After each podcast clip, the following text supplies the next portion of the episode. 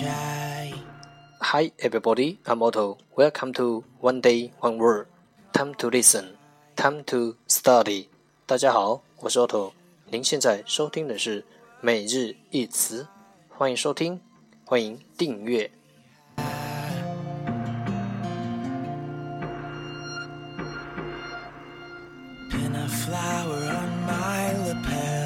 让学习英语融入生活，在途中爱上你自己。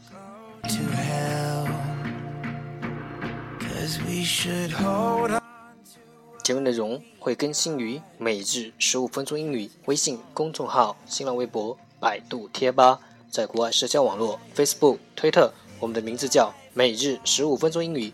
更多精彩互动尽在每日十五分钟英语微信群，等你来加入我们哦。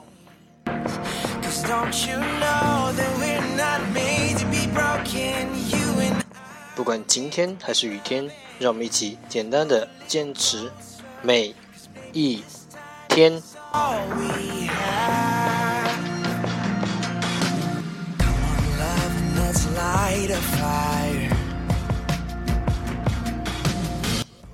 Okay, let's get started. Day 48. Today's word is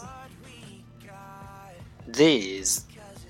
These, t h e s e, these 代词这些。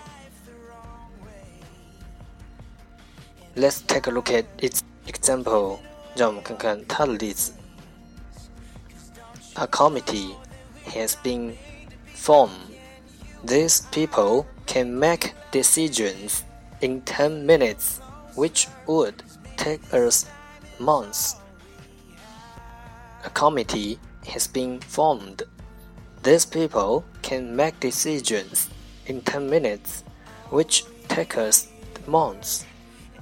委员会已经成立，这些人能在十分钟内做出决定，换做我们则要花几个月。A committee has been formed. These people can make decisions in 10 minutes, which would take us months. And I'm tired of giving away all the good things. Let's take a look at its English explanation. 让我们看看它的英文解释。You use this at the beginning of non groups to refer to someone or something that you have already mentioned or identified. 你用这些 you use this 在名词前 at the beginning of noun groups 来提及 to refer to 成提及的人或物 someone or something that you have already mentioned or identified。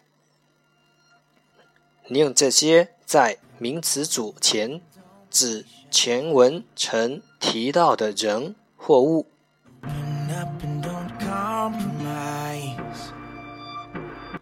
Let's take a look at its example again. A committee has been formed. These people can make decisions in 10 minutes, which would take us months. 委员会已经建立，这些人能在十分钟内做出决定，换做我们则要花 几个月。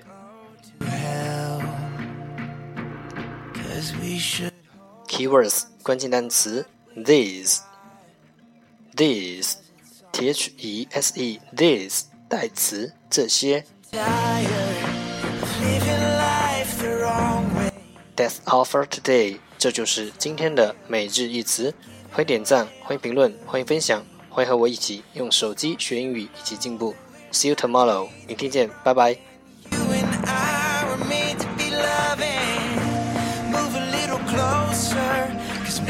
this time is all we have. Come on, love, let's light a fire.